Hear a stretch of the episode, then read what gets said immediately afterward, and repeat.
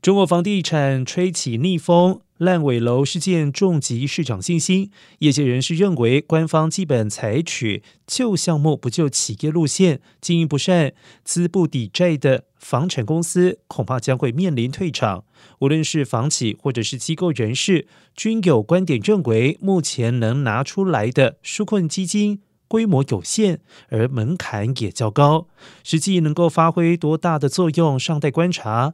若没有更加系统性的解决方案，在房地产市场复苏缓慢的情况之下，困难房企将会处于失血的状态，交付楼房问题也恐怕难以解决。